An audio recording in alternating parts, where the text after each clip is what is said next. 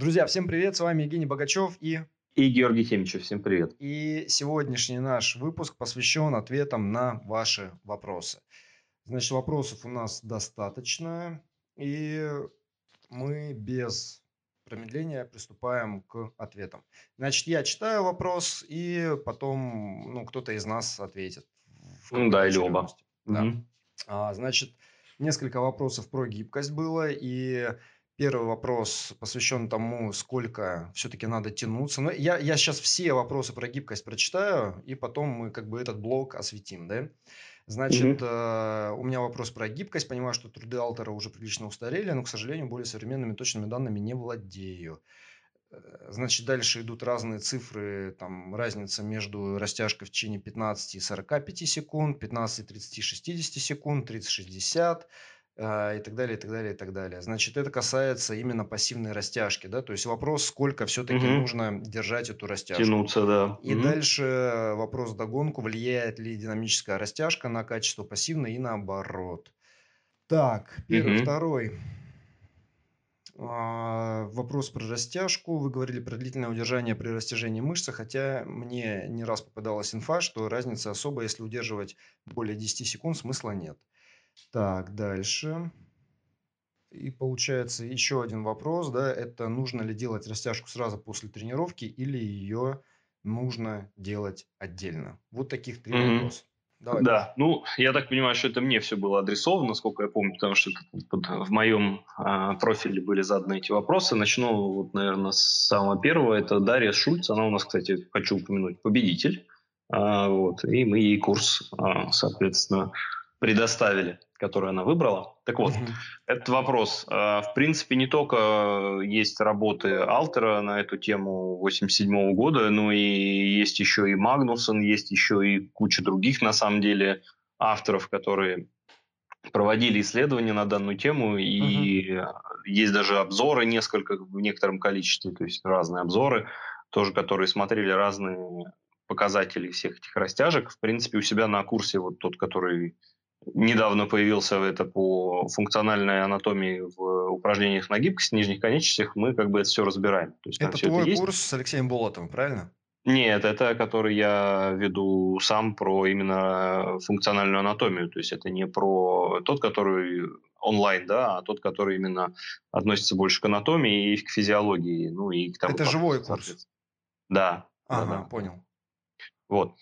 А, так вот, да, там действительно разбирались различные варианты протоколов, 15, 30, 60 секунд, и у разных авторов э, есть разное время. Вот 94 год, это как раз, видимо, Магнус она упоминает. И э, действительно не нашли никакой разницы между этими 30 и 60 секундами. И 3-4 подхода, дальше, дальше уже больших изменений не было. Так, и сам вопрос ну, вопрос, собственно, сколько, вопрос, сколько в итоге. Сколько да? тянуться. Да, в итоге, когда сравнили кучу разных авторов и посмотрели, что в итоге как, то нашли, что действительно 30 секунд, наверное, самое такое по времени и соотношению наиболее эффективное время. И рекомендованное, на самом деле, вот тут она пишет 3-4 подхода, но там в исследовании было 5 подходов они определили, угу. что, наверное, наиболее такой вот оптимальный вариант. То есть 30 э, секунд за подход – Пять подходов, статическая растяжка – это вот э, самое оптимальное для именно э, увеличения амплитуды. А по поводу догонки динамическая растяжка, э, то динамическая растяжка тоже может помочь, увеличить амплитуду, но она хуже, чем пассивная. Когда сравнивали разные режимы, угу. то динамическая растяжка амплитуду приращивает меньше, но зато у динамической растяжки есть э, нету там определенных минусов, которые есть у пассивной, например, там снижение силы, снижение угу. выносливости, снижение взрывной силы. Вот этих всех моментов у нее нету. Но если мы говорим именно про амплитуду, то пассивная, конечно, лучше будет. Угу, угу. Вот. Гош, а это ты говоришь, вот это в моменте повышения амплитуды, да, вот, ну, срочное повышение какое-то, или здесь мы о долгосрочных изменениях тоже говорим? Ну, здесь могут быть вполне себе долгосрочные изменения, если делать особенно это регулярно, да, угу. то есть там 5, 5 дней в неделю, если вы будете тянуться, то вот тогда это будет как-то в долгосрочной перспективе проявлено. Если, конечно, ты потянулся один раз и больше потом там месяц ни, ничего такого не делал, ну, конечно, ты за это будешь терять амплитуду, а, потому что организму она просто не нужна, значит, он ее будет обратно, обратно сокращать. Вот. И важно, важно по поводу растяжки это то, что а, основной эффект растяжки, то есть за счет чего люди растягиваются, в краткосрочной перспективе это только нейрофизиологический. То есть с тканями важно понимать, что в этот момент э, ничего не происходит, когда мы говорим про вот такую вот короткую растяжку. Угу. И даже если вот э, Ольга, мне тоже Фейерман задавала вопрос по поводу 10 секунд и про длительную растяжку, и важно понимать, что длительная растяжка в краткосрочной перспективе тоже ничего не делает, то есть в, в моменте. И мы видим изменения только в долгосрочной перспективе, когда время растяжки выше, ну не, со, не самой растяжки, я имею в виду, а когда человек регулярно растягивается, длительно причем, угу. более, более 20 недель. Только тогда у нас есть какие-то уже гистологические изменения в самой мышце. То есть основной да, эффект растяжки, то, что мы получаем, почему истощается, да, вот почему мы можем сделать 5 подходов по 30 секунд и дальше не приобретать дальнейшую гибкость просто из-за того, что нервная система уже устает, и дальше э, вы не сможете терпеть больше, она будет, наоборот, только синтезироваться, и будут только а, больше, больше неприятных ощущений в конце амплитуды. Вот угу. по этой причине. Ну, то есть, давай чуть более простым языком это еще раз суммируем, что когда мы тянемся, ну, во время там тренировки, Значит, да, там 10 секунд или 30 да. секунд, то мы стараемся, чтобы нервная система, собственно, расслабила мышцу, да, и за счет этого вот э, повысилась амплитуда, правильно? А если мы ну, хотим, что... чтобы... Да, да. Давай я немножко перефразирую, да, потому что немножко не так. То есть мышца действительно э, будет расслабляться, но там немножко несколько параллельных механизмов идет. А, первый, наверное, который самый, ну, можно сказать, основной, это снижение э, ну, способность терпеть больше. То есть э, порог Э, который ты можешь вытерпеть, он за счет этого постепенно растет, за счет того, что ты тянешься и терпишь. Угу. Вот, поэтому, да, важно, чтобы человек мог э, спокойно там расслабляться и спокойно терпеть э, умеренное количество неприятных ощущений для того, чтобы этот порог повысить. А следующий момент это по поводу расслабления, поскольку растяжка, в растяжке мы доводим человека до тех амплитуд, где уже натягивается сухожилие, натягивается соединительная ткань, угу. то, конечно же, в этот момент возникает э, рефлекс. И, э, то есть мышца напрягается больше, если там на нее электромиограф повесить на эту мышцу, то мы увидим, что электромиографическая активность в моменте как бы может нарастать. Mm-hmm. Вот, но это характерно не для, не для всей растяжки, это характерно для той растяжки, когда сегмент тела идет с определенной скоростью. То есть, если я двигаюсь быстро, например, что происходит в динамической растяжке, то в конце я буду получать, как раз залетая в этот конец амплитуды, я буду получать вот этот вот тот самый stretch рефлекс, да. А, который ну, там и должен быть. Вот. Но если я двигаюсь медленно, а, очень медленно, то тогда я захожу аккуратно в конец амплитуды, и данный рефлекс может либо вообще не появиться, либо если он коротко появляется, то за счет удержания он тут же гаснет. Ну, не тут же, ну там, через какое-то время. Вот, и я могу спокойно себе там тянуться, привыкать и получать большую амплитуду движения. Хорошо, а вот эта долгосрочная перспектива, да, вот эти 20 недель, они на что конкретно влияют мышцы? Они на длину саркомеров влияют, потому что большинство исследований, которые проводились, они проводились в период до, по-моему, 12 или 16 недель. И вот в этот период ничего не получали. То есть, когда исследовали, там что как меняется, в итоге ничего не менялось. Вот. Но когда одно исследование провели чуть дольше, и люди, то есть уже за рамками исследований продолжали выполнять эту программу, и они решили все-таки еще раз их посмотреть, то они обнаружили, что все-таки все увеличивается длина саркомеров, потому что ну, мы знаем, да, что мышца, она растет, в принципе, от э, механической стимуляции, угу. и растяжка тоже может быть вполне себе такой стимуляцией. То есть длина саркомеров в долгосрочной перспективе, да, будет увеличиваться все-таки давай мы свяжем вот воедино. Получается, вот, ну, первая рекомендация – это 5 раундов по 30 секунд. Вторая да. рекомендация – то, что это должно происходить регулярно и в течение долгого периода, да, длительного периода. Да, ну, если вам нужна эта амплитуда, опять же, важно. Да, и да, третье, давай это свяжем все-таки с тем, что ты говорил про вот это долгое удержание единоразовое.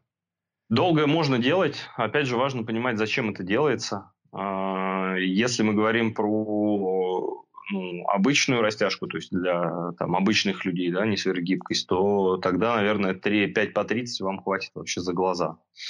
Mm-hmm. Если, если мы говорим про, например, растяжение каких-то контрактур, то там, конечно, можно и дольше держать вполне себе а, для того, чтобы оказать большее количество механического, механического воздействия на ткани и в долгосрочной перспективе ну, получить определенный эффект.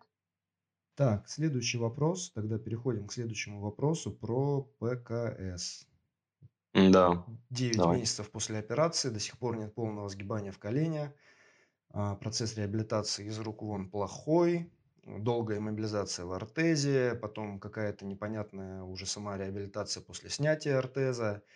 Вот. А вопрос задает тренер, да, который тренирует человека, Мгм. и спрашивает, что, в принципе, можно сделать, да, а, и, ну, вообще, куда им там двигаться, и Ну, да, я понял. Ну, вообще, если реабилитация проходила плохо, то надо пойти, наверное, как минимум для начала в то место, где реабилитация будет проходить хорошо.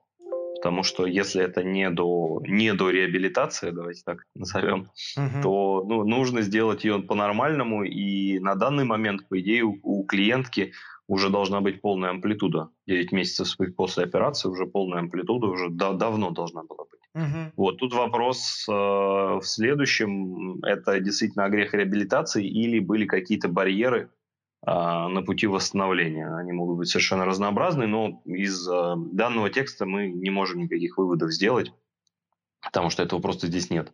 То есть это нужно с этим человеком непосредственно разговаривать, чтобы это понять.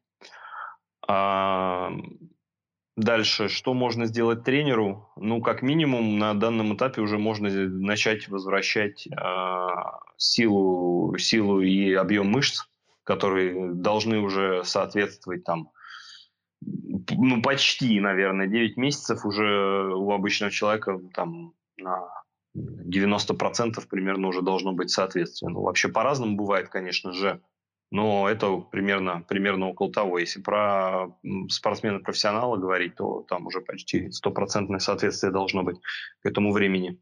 Угу. А, да, вот начать с этим работать и озаботиться тем, чтобы найти человека, который будет э, разбираться с тем, можно вернуть амплитуду или нет, потому что я, если честно, не знаю. Там могут быть совершенно разнообразные варианты. Uh-huh. А и какой, какой конкретно вариант э, будет э, давать, то можно вернуть это, эту амплитуду или нет. Поэтому здесь я просто не знаю. Так, двигаемся дальше. Еще один вопрос, адресованный э, только тебе. Это про э, переподготовку, да? Э, интересно. Прочитай его, пожалуйста. Так, был подкаст про то, как повышать свой уровень профессионализма. Вот интересно, вы изначально в какой области специализацию получили? И как, прошли к, и как пришли к реабилитации? С чего вообще начать? Я невролог, но интересна тема реабилитации. Хотелось бы переквалификацию пройти. Ну, для начала можно прям, прям пройти переквалификацию, чтобы стать. Я начинал сразу ну, можно сказать, что я сразу был заточен под э, ЛФК. Угу. Еще с э, третьего курса мединститута я планировал заниматься тем, чем я сейчас э, занимаюсь. А до этого я планировал заниматься мануальной терапией, еще начиная где-то со средней школы. Вот, поэтому, в принципе, я планировал заниматься тем, чем я занимаюсь еще со средней школы, то есть уже довольно давно. Вот. И а, начать с переподготовки, я думаю, стоит. Э, переподготовиться по специальности, чтобы вы могли уже официально называться врачом э, ЛФК и спортивной медицины. Сейчас, конечно, появилась специальность ФРМ, но ФРМ – это врач физической реабилитационной медицины, она заточена больше под э, нейрореабилитацию. То есть, если хочется нейро, а, получить именно специализацию и называться гордым словосочетанием врач физической реабилитационной медицины, то, конечно, можно туда пойти. Там большие такие объемные курсы, я не помню, сколько они длятся, если честно, там то ли год, то ли что-то такое. Вот. Или ординатура на три года по той же специальности. То есть тут, конечно, объем довольно большой, но, но и там потом функциональные обязанности очень широкие. Uh-huh. А, либо можно пойти на переподготовку врача ЛФК и спортивной медицины, а, но, конечно, перед подготовкой для того, чтобы полноценно работать, вам а, будет мало. потому что область довольно широкая, и на самом деле врачи ЛФК и спортивной медицины, они такие на стыке работающие, то есть мы и упражнения назначаем, и мануалку должны знать, и физиологию, и неврологию, и травматологию, и эндокринологию, и, и иммунологию, в общем, кучу всего, плюс еще со всеми контактировать. Uh-huh. А, вот, поэтому, поэтому такая, такая штука, что потом вам понадобятся курсы. И, конечно, если вы собираетесь там работать в том числе руками, то рекомендую какие-то базовые курсы типа концепция Мейтланд или, или курс а, у нас сейчас, ну, он такой больше базовый начальный, это он так и называется базовый курс у нас проходит. Вот, можно с каких-то таких начинать. Так, хорошо. Слушай, мы еще по растяжке пропустили один вопрос. Я его вначале Давай. озвучил, а потом это про то, нужно ли делать сразу растяжку после тренировки, да. можно потом сделать отдельно. А, да, хороший вопрос. А, если честно, можно сделать просто подход в полной амплитуде, и это помогает сохранить э, амплитуду движения. По-моему, недавно даже на Physioscience а, такое публиковали. То есть, если вы работаете в части амплитуды, да, действительно, за счет роста саркомеров там, в толщину можно получить снижение в итоге амплитуды движения, ну и за счет еще, по-моему, роста костомеров тоже можно это получить. Uh-huh. Вот. А если ты работаешь по всей амплитуде, то ты можешь получить, наоборот, даже рост саркомеров в длину, и амплитуда не будет падать. То есть вопрос только в том, как, э, как, ты, как ты работаешь, во всей амплитуде или в части амплитуды. Если работаешь в части амплитуды, а, ты вот сегодня выкладывал, да, там кто-то на брусьях, по-моему, парень, ой, на кольцах, на кольцах отжимался. Uh-huh, uh-huh. Вот, но он чисто там в части амплитуды отжимался. То есть ему потом можно пойти и а, поджиматься от а, лавки или поделать движение в там, противоположном направлении, например, плечи покачать, да, по всей амплитуде, а, что подведет ткань к определенной, опять же, нагрузке и уберет эти эффекты. Угу. Ну, вот. есть, но, но можно, можно, можно заменить растяжкой пассивной, в принципе, при желании, если хочется. То есть тут сам, каждый сам э, волен выбирать. Ну да. Ну, то есть амплитуда, она подбирается, исходя из вообще цели, да, из, э, там, что человек хочет от конкретного движения, что у него там с опорно-двигательным аппаратом. И дальше, ну, да. есть полная амплитуда, то, значит, она используется, значит, она падать не должна. А полная амплитуда не используется, значит, ее нужно вот, ну, добавлять еще или дополнять растяжкой, да, чтобы... Ну, или, или, или, или полноамплитудными упражнениями специально для того, чтобы амплитуда не падала или даже наоборот росла. Да, да. Что да, если вы работаете там в той же, например, эксцентрике, то ну, в истинно я имею в виду, то, конечно же, у вас еще и, еще и даже и прирост будет циркомеров в длину, mm-hmm. а, и амплитуда тоже не то, что расти, падать будет, а тоже будет прирастать. Так, еще один вопрос, который только тебе адресован. В целях экономии средств можно ли делать э, обследования э, вот такие, как МРТ или УЗИ или КТ или рентген, да, выбирая место просто по стоимости услуг, то есть выбирать там, где дешевле, да, где максимально mm-hmm. дешево можно сделать этот снимок, а дальше вот для того, чтобы этот снимок могли максимально качественно прочитать, уже консультироваться с авторитетным специалистом где-то в другом месте, допустим, да, уже да. непосредственно специалиста. Да. А, ну, начну с конца, или так, даже, наверное, не знаю как. В общем, короче, просто начну. А, стоит сначала консультироваться со специалистом, а потом уже э, выбирать МРТ, УЗИ или КТ. А, потому что любое лучевое обследование – это способ понять э, или дифференцировать определенные моменты в клинич... во время клинического поиска. Угу. То есть это, это не так, что типа вот у меня там что-то болит, и если я посмотрю, как это выглядит изнутри по одной из этих вот э, методик, то я, конечно, пойму лучше. Э, это не совсем так, потому что, с одной стороны, да, действительно, это дает там определенную картину, но другой, с другой стороны, основное это интерпретация данных, а, данных с этих а, исследований угу. в контексте уже клиники. Вот. И снимки назначаю, не, не назначаются скринингово всем пациентам, они назначаются только по показаниям. То есть если я предполагаю, что там внутри что-то может быть такое, что требует прям вот взгляда да, изнутри, угу. тогда действительно, действительно это нужно, но это не всегда нужно. Вот. И это во всех клинических рекомендациях идет, поэтому сейчас, конечно, это доступно стало, что каждый может пойти и бесплатно даже сделать, иногда за деньги, иногда бесплатно сделать себе МРТ или УЗИ, иногда акции, там, МРТ всего тела. Ага. А, но по статистике это добавляет только стоимость лечения, а не ускоряет его. Вот, поэтому скринингово, скринингово или заранее делать этого точно, точно не надо, только после консультации. Хорошо, консультация прошла. Консультация так. прошла, рекомендовано исследование. Да. И вот дальше тогда выбирать все-таки по стоимости. И потому что это же не обязательно да, в том же да, месте, сейчас, правильно? Сейчас, сейчас, сейчас, да, дальше давай тогда. Значит, а, дальше нужно выбирать по качеству, а не по стоимости. Потому что а, любое э, обследование вот такое, это МРТ, УЗИ, КТ, неважно, угу. оно имеет э, человеческий фактор. То есть есть человек, врач лучевой диагностики или радиолог еще он называется, угу. который проводит э, данное обследование. И он делает свое заключение.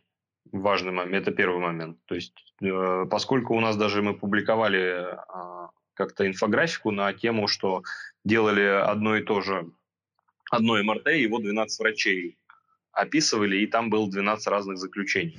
Угу. Плюс там порядка 8, по-моему, уникальных находок, то есть, э, которые не были ни у одного другого специалиста. И э, это нормально. Ну, то есть вот просто вот такой вид, вид обследования абсолютно, абсолютно адекватный. Плюс э, врачи, которые занимаются там ортопедической э, диагностикой или неврологической диагностикой, они еще и сами тоже смотрят снимки. Э, вот. И, безусловно, качество аппарата, на котором это все делают, также имеет значение. То есть имеет значение специалист, имеет значение качество аппарата. А аппараты бывают разные, и снимки они выдают разные. Наверное, сейчас такой самый стандартный аппарат, если говорить, например, про МРТ, это полуторатесловый. А, иногда бывает, что делают на типа 0,4 Тесла, то есть это такое что-то уже с не очень хорошим разрешением.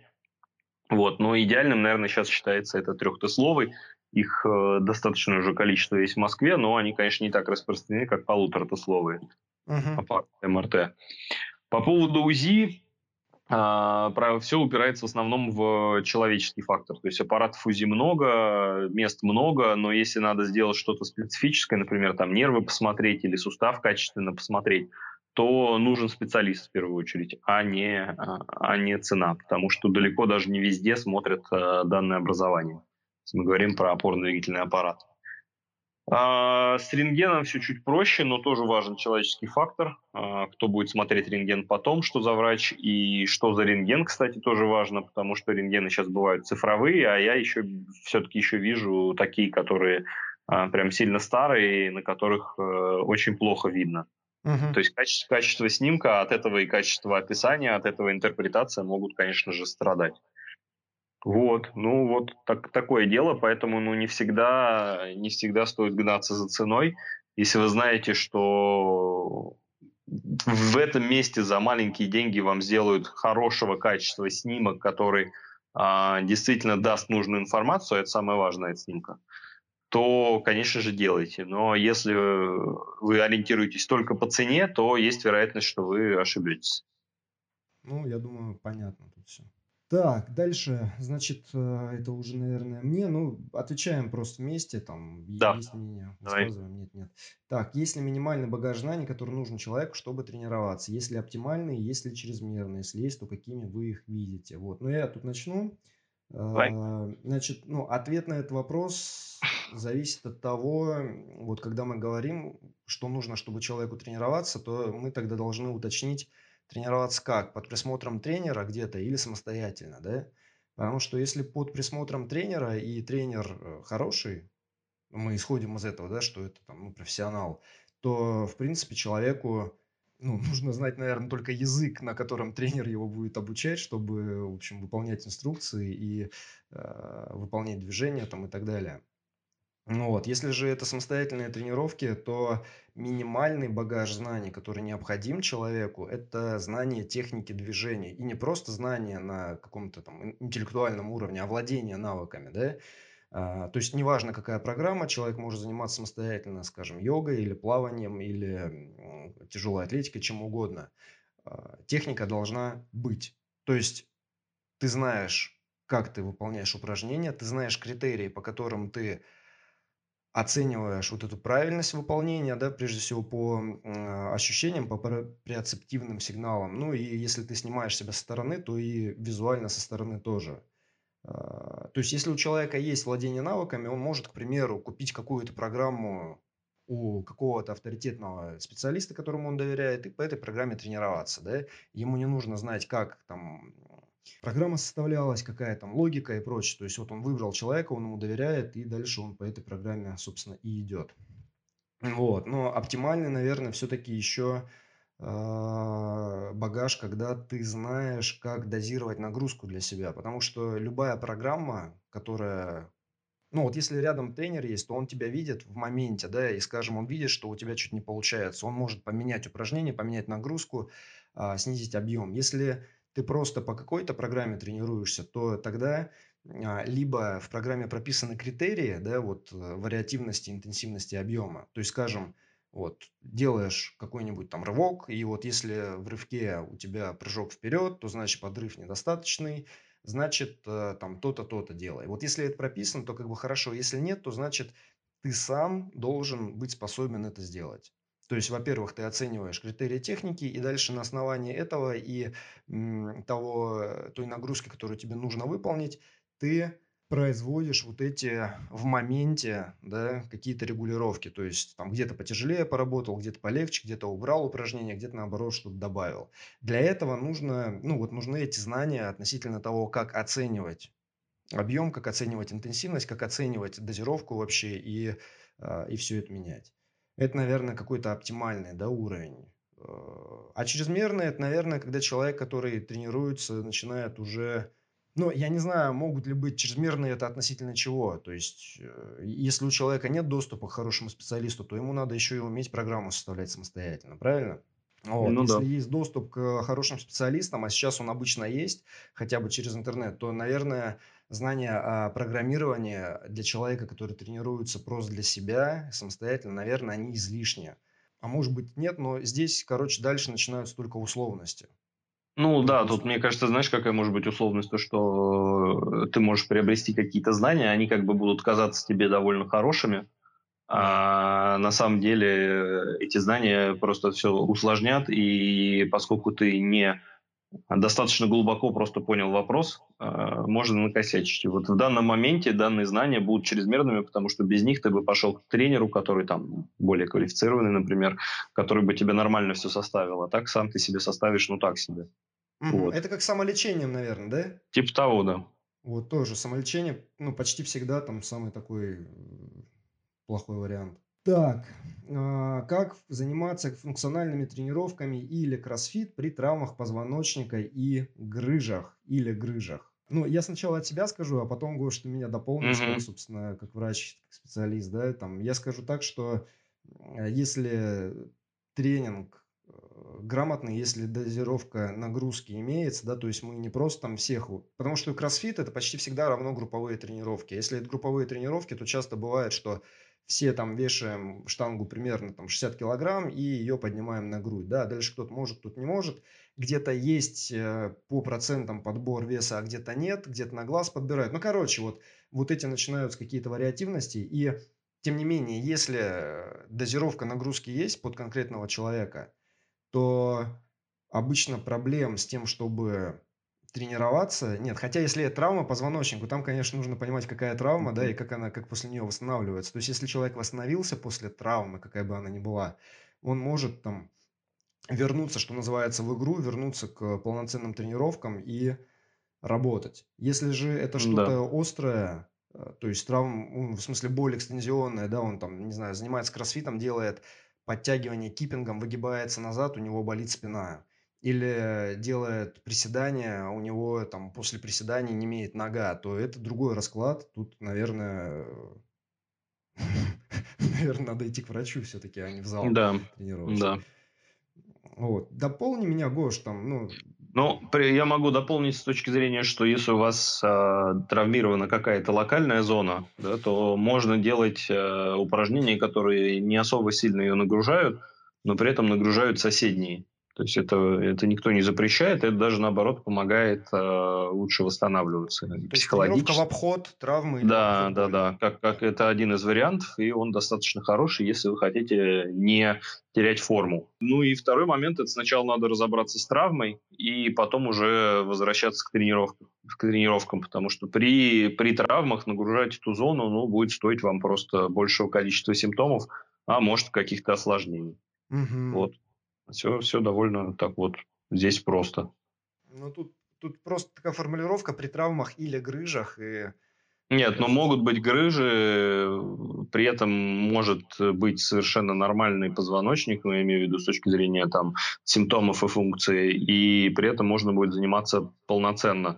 То есть тут все очень зависимо от того, что в деталях конкретно есть у человека. То есть без этого а, очень много может быть вариантов, как, как быть. в этой конкретной ситуации. Потому что я так понимаю, что человек, наверное, задает вопрос по своей какой-то конкретной ситуации, но поскольку мы знаем только вот то, что здесь написано, то ответ будет очень неконкретный. Угу, угу, да. И, и от этого там не совсем корректный, видимо, вот для, для этого конкретного случая. Да. Лучше следующий вопрос, который тоже про спину. Про спину, значит, какие упражнения для укрепления спины нужно давать людям с грыжами и протрузиями? Так, какие упражнения для координации? Это тренер, это точно тренер задает, потому что, ну, я знаю. Как сказать? Ну, в принципе, общие упражнения, они являются упражнениями для укрепления спины. А, те же самые там приседания, становые тяги, они очень, очень сильно укрепляют спину. А, особенно в догонку к нашему последнему подкасту по поводу приседаний. Угу. Там как раз мы это обсуждали, что спина там вполне себе двигается, и да, при такой нагрузке она будет э, становиться только лучше. Угу. Но тут важно понимать, что, опять же, когда мы говорим про патологию, там вари... вариабельность того, что может быть у человека, довольно широкая. И это, пожалуй, наверное, вопрос терапии уже и рекомендации от того, кто в деталях разбирается в данной проблеме. А, и только после этого уже можно на основе этих рекомендаций уже подбирать какие-то а, нюансы в трени- тренировочные. Без этого общие упражнения, в принципе, хорошо работают. И как а, лечение они тоже подходят, но, опять же, не всем. То есть угу. все равно только... скатываемся к, нюанс, к нюансам. Да, я согласен со всем, что ты говоришь. Я бы только дополнил от себя, что общие упражнения должны включать помимо всеми любимых приседов и тяг, еще и э, какие-то односторонние упражнения, да, то есть упражнения, которые, скажем, там на антиротацию позвоночника или там на боковое скручивание или против бокового скручивания, mm-hmm. да, то есть mm-hmm. так, чтобы мышцы, которые в других плоскостях стабилизируют э, позвоночник, чтобы они тоже работали. И это, собственно, такая получается сбалансированная да. Короче, программа должна быть сбалансирована вот э, с точки зрения плоскостей. Тогда, да, все будет ок. Если это только типа человек делает, э, там, не знаю, какой-нибудь лифтер, да, или, или кто-то, или в кроссфите, в принципе, так любят, только одна плоскость агитальная, и все. Угу. И о других даже там не слышали. А, и тогда, ну, конечно, этого недостаточно. А так, если есть проблема, то сначала выясняете, какая проблема, что с ней делать, и а потом все остальное уже там с врачом работаете. Так, так, так, дальше. Значит, э, интересует мотивация подопечных спортсменов перед соревнованиями и во время них. Касается противоположного пола. Какая грань между тренером и подопечным? Вот это вопрос про грань между тренером да, и подопечным. Вообще да, я ждал, я ждал этот вопрос, да. Так, Значит, так, я слушаю. Да, что я хочу сказать здесь. Ну, во-первых, Э, вот эти подходы к мотивации, они есть очень разные, да, и есть разные модели вообще тренерской работы. Мы уже об этом говорили где-то, где-то в первых выпусках про атлет-центрированную, может быть, самый первый даже выпуск это был про атлет-центрированную модель и тренер-центрированную модель, да. И, ну, mm-hmm. я сам приверженец э, атлет-центрированной модели, то есть я отталкиваюсь от, от человека всегда. Это означает, допустим, вот я просто могу рассказать только свою позицию и все, тут не, не могу даже советовать ничего. Вот, потому что диаметрально противоположные взгляды, я там не собираюсь ничего навязывать. Значит, есть атлет, к примеру, который э, любит соревноваться, да? И вот он mm-hmm. мне говорит, если он мне говорит, ну что, где будем соревноваться, то я ему на это отвечаю, ты скажи мне, да, то есть я могу там несколько вариантов предложить, вот, собственно, вот смотри, есть календарь, вот есть такие, такие, такие соревнования, какие-то интереснее, какие-то больше, где-то больше призы, где-то выше конкуренция, где-то все скучнее, где-то хуже организация, да, Мгм. и дальше человек, вот, ну, атлет должен выбрать, э, то есть я могу подсказывать что-то, но выбор остается за человеком. Он говорит, да, вот я вот здесь хочу, да, Дальше Мгм. вопрос, чего ты там хочешь. Ты хочешь посоревноваться там как э, в тренировочном состязании, да, то есть сходить туда за опытом, поставить какие-то цели, качественные цели, то есть не, не количественные, не вот на место какое-то забраться, да, а качественные, отработать питание во время соревнований, отработать разминки перед комплексами, отработать тактические моменты, отработать анализ после там, каждого комплекса, после соревнований, неважно, да, вот, вот это то, что необходимо тебе, чтобы ну, соревноваться на хорошем уровне, чтобы этот уровень повышать. То есть ты, допустим, идешь туда за вот опытом вот таким. Не просто абстрактным опытом, а конкретные, еще раз, конкретные качественные цели. Один расклад. Другой расклад, когда ты идешь туда а, за впечатлениями и удовольствием. То есть это любительский уровень, когда соревнования, прежде всего, как активный отдых. То есть, да, там тяжело, но ты кайфуешь, да, тебе нравится вот эта тусовка, общение, заруба, фоточки после соревнований, вот, вот это все. И тебе вообще, в принципе, плевать, как ты там выступишь, а, ну, как-то. Это Мгм. второй момент. Третий момент, когда есть уже какие-то, ну, амбиции, претензии более конкретные, да. То есть вот я там знаю, что я готов, я могу об- объективно оценить свой потенциал. Я, собственно, хочу поехать посоревноваться. Это будет мой главный старт вот в этом сезоне или в этом макроцикле или цикле. Вот я как бы там, я не могу гарантировать, что я стану там победителем, да, или что-то еще, но я как бы могу гарантировать, что я там выложусь на 100%, потому что это Мгм. мой главный старт.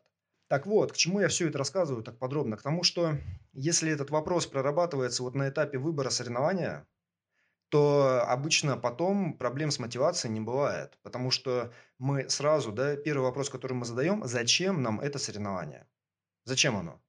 Вот конкретный пример. Я вчера разговаривал с одной атлеткой, которая у меня тренируется, и а, она такая мне говорит, типа, вот мне там знакомый тренер по тяжелой атлетике предложила выступить на соревнованиях по тяжелке 15 марта. Мгм. Ну, я сказала, что подумаю, ну, как бы сама там не совсем понимаю. Я говорю, ну, ты хочешь? Она такая, ну, не очень. Я говорю, ну, так а зачем тогда? То есть, какой смысл, если, а, если не очень хочется, да? И э, бывает, что знакомый тренер зовет, или знакомые просто друзья зовут, или просто ты такой, типа, а, куда-нибудь пойду посоревнуюсь, и ты идешь. И вот когда ты не понимаешь, зачем, у тебя намерения нет, там начинается дальше типа, а блин, а вот я здесь мог бы получше выступить, а, а почему так плохо, а почему так тяжело, зачем мне все это вообще нужно, когда это все закончится. Начинается вот вся вот эта ерунда в Мгм. голове, которая, которая в принципе не должно быть, да. То есть мы определяем мотивацию изначально до того, как мы выбираем соревнования, что мы хотим. Когда мы определились с мотивацией, дальше обычно проблем не бывает. Человек знает, надо только напоминать ему, потому что все равно, конечно, даже когда атлет ка- качественные цели ставит, все равно хочется быть повыше в лидерборде, все равно хочется кого-то там обойти и прочее, но это уже там такая точечная работа, она всегда гораздо легче, если вы начали с того, что ответили на вопрос «зачем?». Так, а грань между тренером и подопечным– это грань между специалистом и клиентом, собственно, да? Какая она? Вот такая, не знаю, существенная. Это очень абстрактный вопрос, про него долго можно говорить, потому что дальше начинается, типа, вот у меня нет клиентов, у меня только ученики, а я там не, А. не там тренер, я учитель, да, там еще что-нибудь, но как бы это, не знаю, мне кажется, такая демагогия. Грань должна быть такая, чтобы человек, тренер мог э, продолжать говорить необходимые и не всегда приятные вещи вот своему подопечному, да, то есть где он там не дорабатывает, где он может там лучше работать и прочее. То есть это не то, что там типа ругается, а как раз вот ну конструктивная критика, потому что бывает, что эта грань вот как раз стирается, когда тренер и клиент становятся друзьями, и вот там как бы уже все тяжелее. Да. Так, Как сохранить баланс? Следующий вопрос. Переходим. Как сохранить баланс в тренировках клиентов, когда они имеют ряд проблем опорно-двигательного аппарата, требующих коррекционных упражнений? Работаю в кроссфит-зале, и многим хочется сразу рвать штанги и приседать с весом, подтягиваться и только на турнике, ну и так далее. Угу. Как сохранить мотивацию клиента и не нести ему вреда? Это на самом деле больной вопрос для многих залов. Я это знаю, потому что а, ну, сам кроссфит, он изначально таким образом построен, что там пишется одна тренировка для всех. То есть постулируется, да, что вот у нас там... Да, сегодня комплекс номер два. Условно. Да, ну условно, вот какой-то комплекс, и мы все его делаем. И здесь реально возникает много проблем, потому что в комплексе, допустим, прописано 5 раундов на время, 10 подтягиваний, 10 а, приседаний со штангой на груди и 10 прыжков на тумбу. Да? И к тебе приходят угу. там 10 или 15 человек, и ну, Пусть половина из них готова делать это, а другая половина не может. Кто-то не может подтягиваться. И не может, потому что это девочка, которая в жизни не подтягивалась, ей, ну, очевидно, это просто тяжело. Кто-то прыгать не может, потому что никогда не прыгал, потому что, может, это уже какой-то возрастной человек, да, у которого там и снижение мощности есть и так далее. С фронталки тоже, там, скажем, нет подвижности голеностопов, то есть не получается вертикально сесть, нет, а, лимитирует или мышцы туловища или что-то еще не получается штангу на груди нормально держать. А в итоге, получа... в итоге картина такая, что когда люди видят вот эту тренировку на доске, одну общую, они сразу начинают думать, типа, блин, ну я должен это как-то сделать. И если вот эта тренировка написана, и дальше тренер пытается подобрать нагрузку и говорит, ну давай ты не будешь подтягиваться на турнике, давай ты поделаешь, скажем, подтягивания на кольцах с ногами на полу, да, горизонтальные. Uh-huh. Или какие-нибудь там, не знаю, вертикальные тяги с резиной или там в блоке, если он есть. Если это предложить, то человек, которому это предлагают, он начинает чувствовать себя ущербным. Потому да. что его выщелкивают из группы, да, вот для группы написана тренировка, а он не может. Угу. И это реальная проблема, реальная проблема. И единственный способ, как это обойти, как я считаю, это на этапе программирования, когда составляется план, да, и когда он пишется, допустим, не на уровне конкретных упражнений, 10 подтягиваний, 10 фронтальных приседаний, 10 прыжков на тумбу, а на уровне, например, шаблонов. Типа 10 вертикальных тяг. Угу. 10 приседаний каких-то, да, или 10 приседаний с отягощением у, ну, перед собой и там что-то еще. А дальше у тебя есть группа, которую ты знаешь, и ты для этой группы начинаешь уже дифференцировать. Вот ты, ты и ты делаете подтягивания строгие. Ты и ты делаешь там киппингом, потому что умеешь. Ты и ты делаешь с резинкой. Ты и ты делаешь э, там с ногами на полу. Ты делаешь вертикальные тяги унилатеральные, потому что у тебя там, не знаю, что-нибудь. Неважно что. Ты делаешь гоблет приседания, ты делаешь приседания со штангой на груди, ты делаешь с мешком, да? Ну, к примеру, или там какая-то группа делает так, какая-то группа делает так, но угу. вот так можно это обойти, то есть сохранить вот эту групповую динамику, не исключив момент сравнения изначально из программы. То есть, если, еще раз, если вы под одну копирку людей пытаетесь, или как в, ну, типа того, как под одну гребенку, да, под одну гребенку пытаетесь людей пропустить, то э, те, кто не проходят, они будут себя чувствовать ущербными. Ваша задача не создавать вот эту гребенку и э, сразу заложить элемент э, варьирования вот в саму программу. То есть, чтобы там не было каких-то конкретных вот этих жестких указаний, которые вас, по сути, в угол загонят. То есть, не загоняйте себя в угол. Вот так.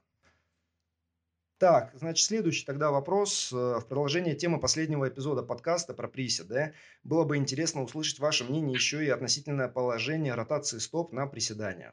Гош, хочешь угу. ты начни? Могу я, неважно. Ну, да, давай я начну. А, да, есть, да, есть такое мнение, я слышал, по крайней мере, сам никогда не видел, а, что стопы должны быть параллельны. Вот. А, ну, на самом деле, довольно странная рекомендация с точки зрения ортопедии, потому что у всех разная торсия. Есть, конечно, там средняя торсия, да, это около 14 градусов в среднем бедра, и плюс есть еще контрторсия голени. И вот сумма торсии – это скрученность костей, то есть то, что мы не можем поменять. И вот эта вот сумма торсий и плюс акценты по амплитуде будут определять то, как у вас стоят стопы. То есть ваша индивидуальная анатомия будет определять ротацию стоп. И в зависимости от этого и стоит выбирать стойку, потому что для некоторых людей, у которых, например, торсии разные, там длина ног разная, у вас может быть ротация стоп разная. И это будет э, нормальное положение во время приседания именно с учетом вашей индивидуальной анатомии. То есть даже может быть такое, что там одна нога будет чуть впереди. Вот. То есть это, это тоже может быть э, вариантом нормы. Угу. И вы, получается, тогда подбираете уже э, присед под человека, а не человека под присед. То есть у вас такая обратная, обратная последовательность получится. Вот, это важно учитывать, и это будет определять то, как будут, э, в каком положении будут стопы непосредственно во время э, приседаний. Угу, угу.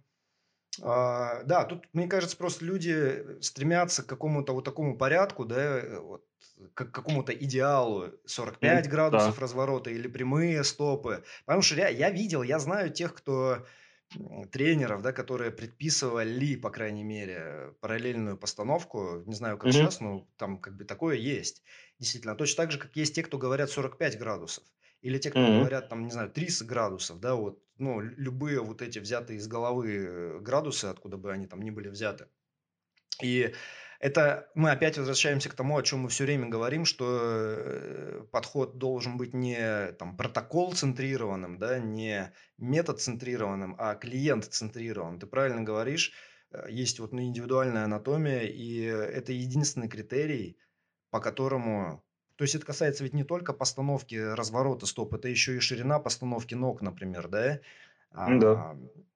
А, и причем и на приседаниях, и на тягах, к примеру. И то же самое касается там, ширины хвата при жимовых каких-то движениях или тяговых. Короче, ну, здесь надо оценивать индивидуальную анатомию и от этого отталкиваться. А какие критерии мы можем дать? Это ощущение комфорта и вот максимальное Ну, комфорт, комфорт, комфорт, комфорт, безусловно, очень важен. Э, чем комфортнее, тем э, лучше.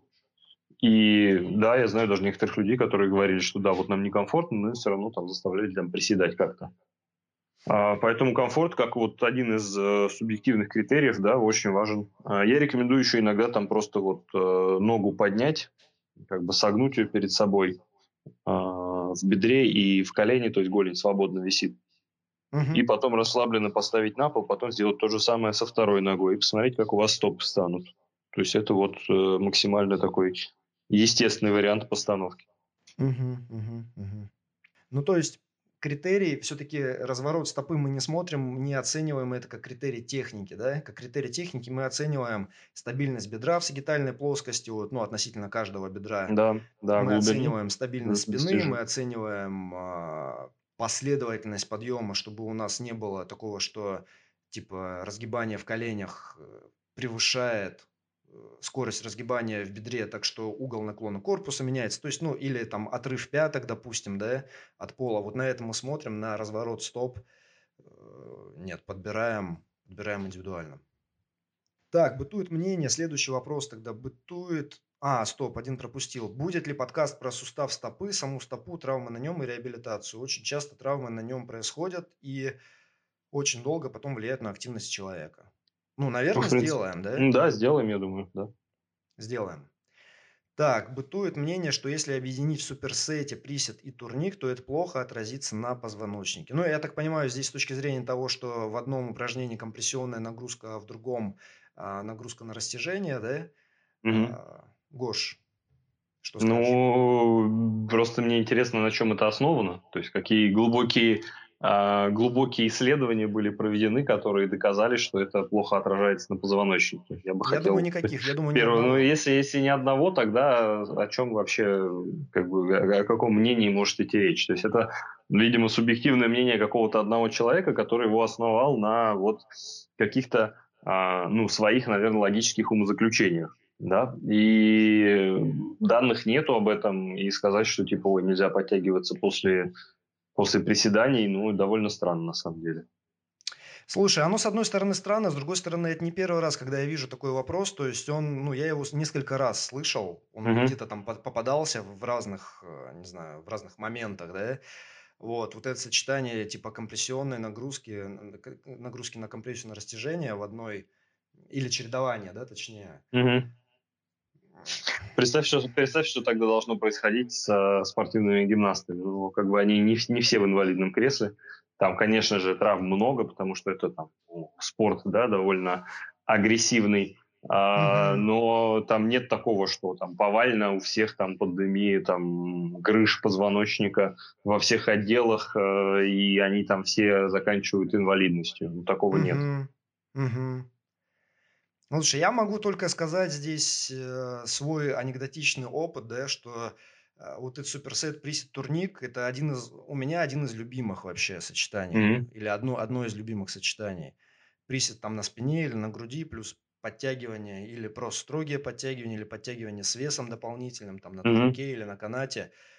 Я это очень люблю, очень клево себя чувствую. И что мне еще нравится вот именно в этом суперсете, то, что ну, ощущается так, что вот эта нагрузка там на широчайшие, да, на разгибатели плеча, она, как не знаю, как дополнительный тонус и дополнительную жесткость дает на приседе. Это вот только по ощущениям. Я там не знаю, что реально по активности и прочему, но Короче, клево. Единственный момент, единственный момент, э, который здесь можно сказать, это то, что у некоторых людей, когда они начинают подтягиваться с весом, и вес висит на поясе, на, на тазу, на тазовой кости, да, Мгм то там вот эта тракция возникает. И э, это даже безотносительно приседаний, это просто, типа, вот у некоторых людей, когда они подтягиваются на турнике, и у них висит на поясе, и они еще, ну, недостаточно как-то там, не знаю, пресс напрягают, вот Мгм. возникают вот эти болезненные ощущения в позвоночнике.